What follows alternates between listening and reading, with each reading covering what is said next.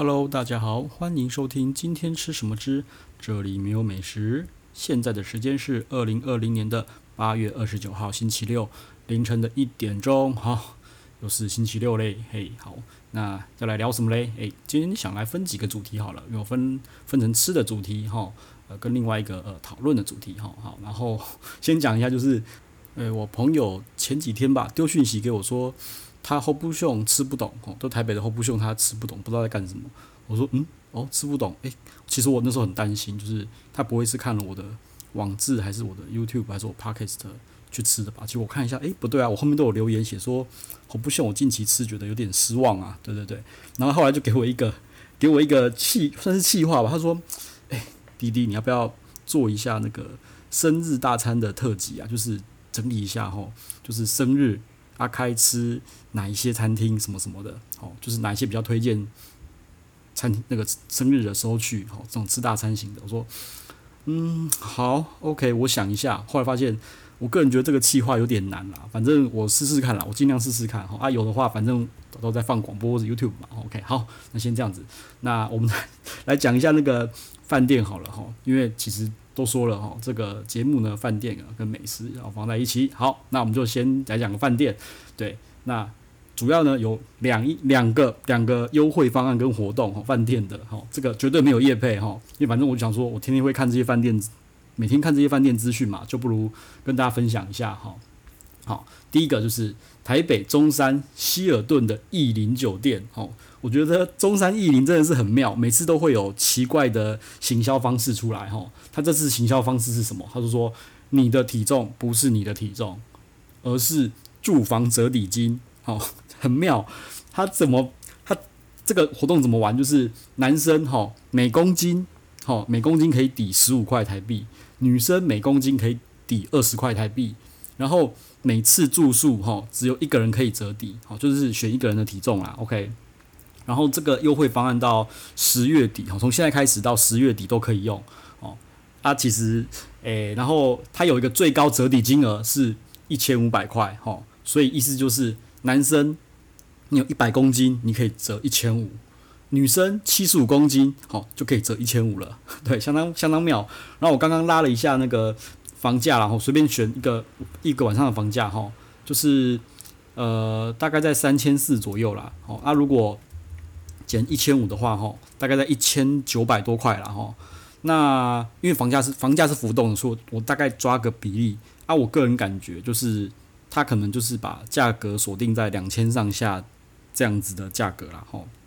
那事实上呢，之前我不知道现在有没有了，要可能要去问，就是意林哈，希尔顿的意林就是 Double Tree，他们有一个叫做 Daily Use 的方案，就是。你入住十二小时，任何时间入住十二小时，哈，我记得也是一九九九。反正我觉得他们他们房价的底最底就是在两千块上下左右了，哈。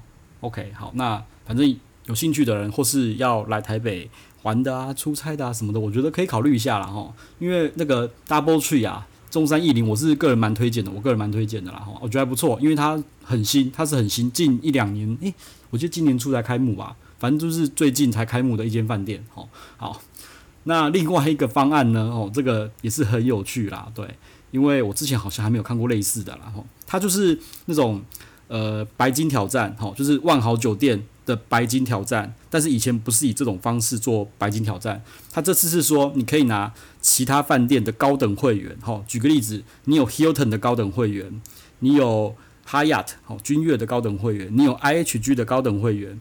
你可以寄申请书给他说：“诶，我要申请白金挑战。”哈，那呃，白金的话，事实上在万豪的会员里面算是从上面数下来第三等。哈，第一等是大使会员，再来是钛金会员，再来是白金会员。哈，那白金下面还有金跟银，跟金跟银那个我觉得跟乐色一样，很鸡肋没有用。所以在万豪里面，我觉得真的要有一点感觉的哈，就是。白金以上，哈，白金或钛金，那大使真的太难拿了，大使要一百个晚上，然后每年要花呃两万块美金，所以大使我认识人，我没有认识大使啦，哈，我是没有认识大使，但是一般都是在白金跟钛金，所以白金以上，哈，都没有问题，哈，白金跟钛金，我觉得那个那个你享受的权利是差不多的，哈，那只是你在排房型升等的上面，钛金会比你更优先嘛？对，毕竟人家每年多住你二十五个晚上嘛，对不对？那 priority 哈，排房型哈的优先等级就是升等的优先等级，它比你高。那像是什么四点呃 late check out 啊，四点 check out 啊，还有那个房型升等是可以的，反正看 priority。然后还有就是进酒廊，好，这种服务泰金跟白金是一样的。OK，好。呃，那申请方式呢？你们自己去找网站，自己去找网站，反正就是有个申请表单，你就填了。他可能会要你提供你原本好那间会饭店的那个会籍的一个截图哈，然后还有你去可能过去几天住的房晚哈，不确定，反正他要你提供什么你就提供给他，然后他们会审核，然后审核通过呢，大概在二十四到四十八小时之内，他们会把你的万豪的会员升到白金哈，但是这个只是暂时的，你要在九十天之内。住满十五个有效房晚，哈，是付钱的哦，是付钱的，就是那种点数换的啊，什么免费的什么那个那个，然后有什么活动都不算，哈，九十天内要住满十五个有效房晚，哈，然后呢，这时候他就会把你的那个白金，哈，呃，就是生成正式的白金啦，哈，听说他们就是那个白金挑战的白金跟正式的白金还是有不，他们后后头，哈，呃，应该说后台啦，听说看得出来啦，OK，好。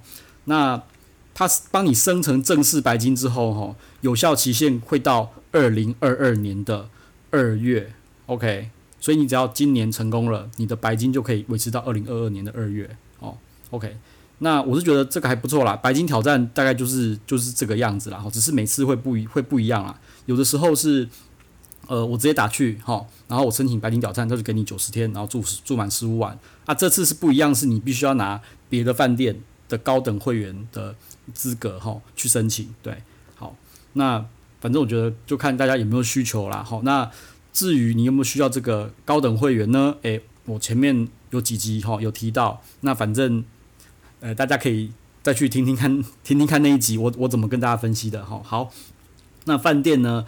诶，就这两则。好，那我们进入下一个主题，诶，就是最近 Podcast 圈哦。看到蛮多人就在讨论，就是，诶、有一个好像 Podcaster 吧，他开了一堂课，哈，叫做呃如何做 Podcaster，然后，诶、他开价八千块啦，哈，啊，就有人在讲这件事情啊，哈，啊，我就觉得说，诶、是不是其实我其实我自己还蛮羡慕这种人的，就是他能够展现自己的优势，然后用自己的优势去赚钱，但是其实我发现蛮多是。过度的强化了自己的优势了哈，因为我先举我自己的例子来讲啊，我自己啦哈，就是曾经有人跟我讲说，我可以去教那个架部落格好架网站的课程，就是架那个 Word WordPress，然后他说外面很多课，然后都是都可以收多少多少钱啊，说真的，这种东西就我来看就是半小时可以解决的事情，然后我是不知道该怎么用这个去开很高的价钱啦。那我稍微看了那些课程，他那些课程，说真的，我个人觉得价钱，我觉得不低，对。但是你要我用那个价钱去开课，我自己都开不太出来啦，对。就我比较不会，比较不会去过度的强化哈自己的优势啦。我就觉得说，呃，就一口就好了哈，名副其实就可以了，对。那。说真的，Podcast 的我不知道它到底水有多深，该怎么做？我就是买个买支麦克风，软体一开，然后就是那个等化器调一调，这样我就上传就直接上了啦。哈啊，我是不知道水有多深，所以我没办法去 comment 说八千块到底值不值得，因为我也没上过他的课，我也不知道。还你没看到课纲啦，哈，反正就这样。那我后来就想想说，诶、欸、诶、那些什么所谓的那些呃美食家啊那些的，是不是也有一样的问题？就是他们觉得。他们对于美食跟吃的知识很多，所以他们可以评论哈。那一般的小老百姓、市井小民都不能评论。然后什么 Google Map 啊、什么点评啊那些那些杂鱼评论的都都不能评哈。那呃，我就直接讲了，其实我没有要没有要诋毁他们的意思，他们有他们的功能。那我之前有提过，呃，那我这这边就直接讲他们，我觉得他们有什么功能？他们的功能就是说，他们好好的。把一间餐厅啊、厨师啊、菜色的故事，哈，讲讲得很好，就是教给大家。这我觉得就是他们的功能，他们本来就是应该要做这些东西。OK，好，但是我觉得你不能够过度了强化了你自己的优势，哈，就变成说，哎，他妈的，我什么通通都要，哦，就是只有我懂，我都懂他们怎么做，哈，然后有什么伟大的故事或是什么了不起的食材，哈，所以只有我能讲啊，你们都不能讲，我觉得这个已经就有点过度强化了啦，哦，OK，那我也觉得啦，哈，有人就是说我就写的。很很很简洁啊，什么什么？其实我说真的啦，我部落格开宗明义就是他妈的，我就是不会写，但是我就是希望把它量化。那为什么？好，我也承认，哈，我不是一个认真的学生跟小孩。OK，那这个也不是我的强项。我觉得我的强项是把它量化。好，然后再来，呃，我自己。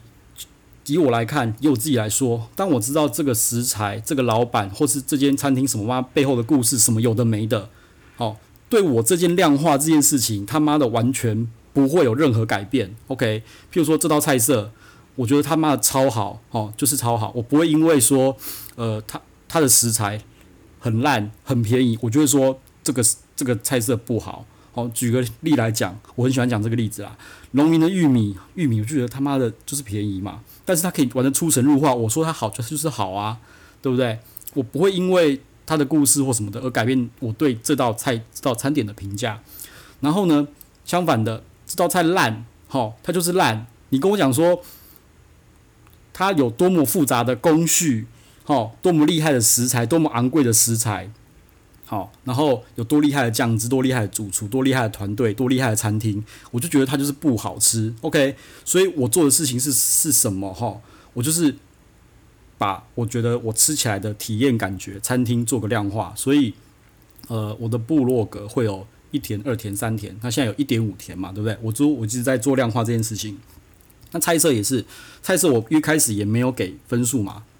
好，那反正那全部都是我主观分数啦。OK，那。我现在也是给了嘛，就给一到五嘛，好，因为我觉得菜色比较适合用五分制，那餐厅呢，我觉得适合用三分制，但是现在也变四分制了，其实有点那个啦，对，反正我就会一直去，一直去做做那个最佳化这个动作嘛，好啊，说真的，就是我就就讲了，你当我知道那么多故事，那么多东西不会改变我想要做的事情，哈，那所以我就比较不会花时间在这上面嘛，哈，那你也可以说，哎，我这个人。很势利，很功利，对，没错。说真的，我就是以一个极有效率的方式，哈去去吃东西。因为说真的嘛，我就说了，每个人一天都有三餐嘛，哦，我就吃一吃，然后就顺便写一写，好，啊，我本来就是外食族啊，对不对？然后呢，我也是跟朋友常常就是去去扫盘啊，对不对？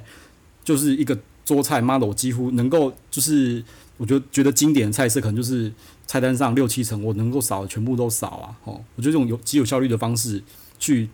尽量的吃到所有的餐点，然后尽量把它量化出来。对，所以对我来讲说，呃，那道餐点它的历史故事渊源、菜色什么的，我事实上一开始哈，我先讲了，一开始我是不会 care 的。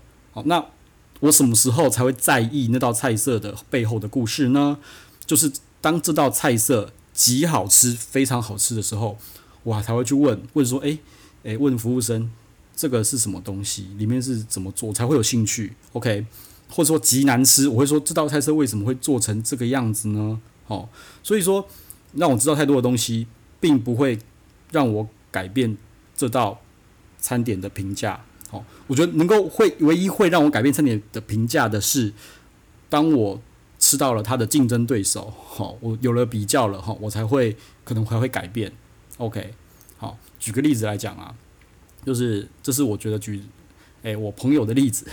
以前朋友他没怎么吃那个甜不辣哦，然后后来我就说那个阿婆甜不辣哦，我觉得很好吃啊，就是在国父纪念馆有间阿婆甜不辣哦。那现在我觉得好像已经换了，不知道换几手了哈。然后他那时候就不以为然，他觉得我觉得不怎么样啊哈。然后好像隔了半年吧，他才跟我讲说，诶，弟弟，你说那间阿婆甜不辣真的很好吃。我说你怎么会突然转性？他说因为他后来认真的去吃了好几间甜不辣。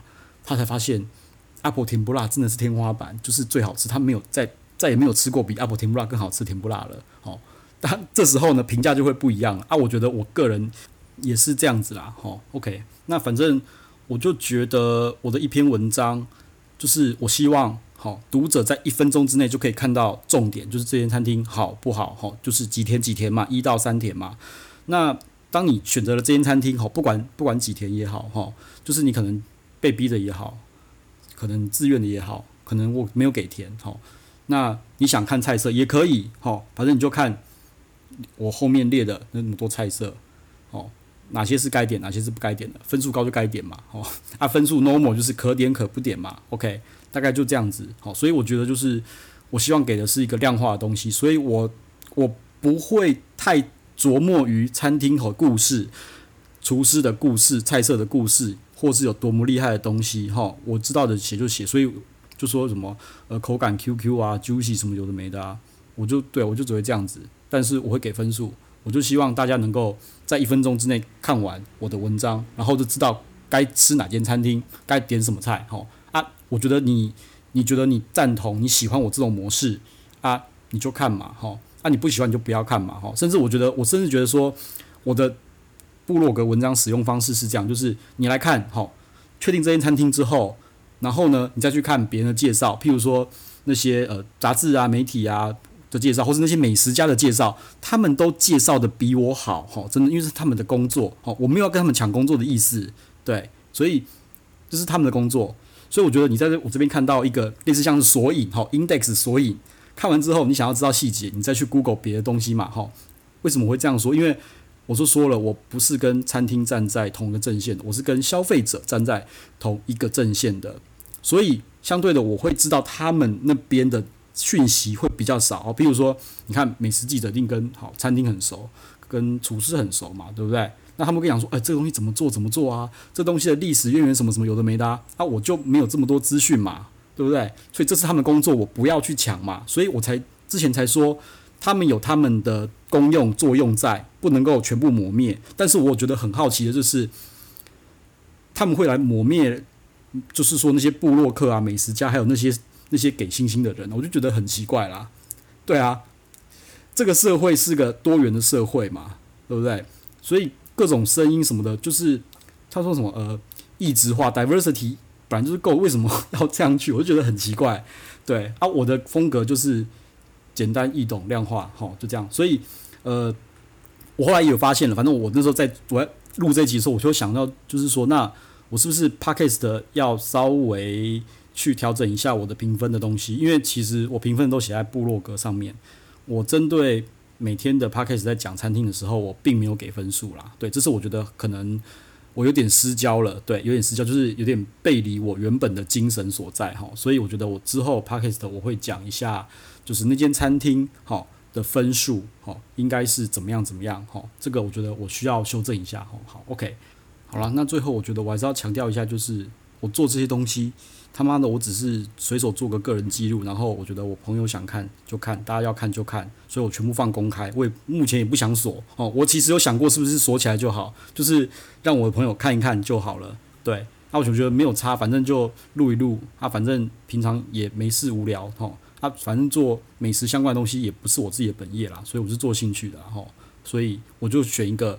最简单、最快速、哈、最不花费我时间的方式去做了哈。OK，好了，那反正这些事情我就觉得，呃，比较现实的就是最后就是看流量嘛。你流量有起来，有人听哈，啊，代表你做的是对的嘛，哈。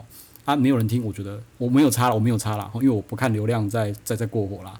反正如果我之后找到其他可以占据我时间好玩的事情，我搞不好就不录或是不写了。对，啊，那些至于那些美食家可能需要蹭一些流量哈。然后部落客可能需要蹭一些流量，因为他们是靠这个在过活的，那可能就是就是看流量嘛，流流量有起来，代表你做对了什么事情嘛，对不对？那反正你流量没有起来，代表就是你那边有问题了嘛，对不对？我的想法就是这样啊，你讲一堆有的没的，然后一直 diss 别人，好，有有真的有意义吗？反正最后我觉得最现实就是看你的流量，好，有没有赚钱，这个才是这个才是比较硬的啦，好，比较硬的，比较比较实际一点的，好，OK，好。那今天呢，就先讲到这边喽，拜。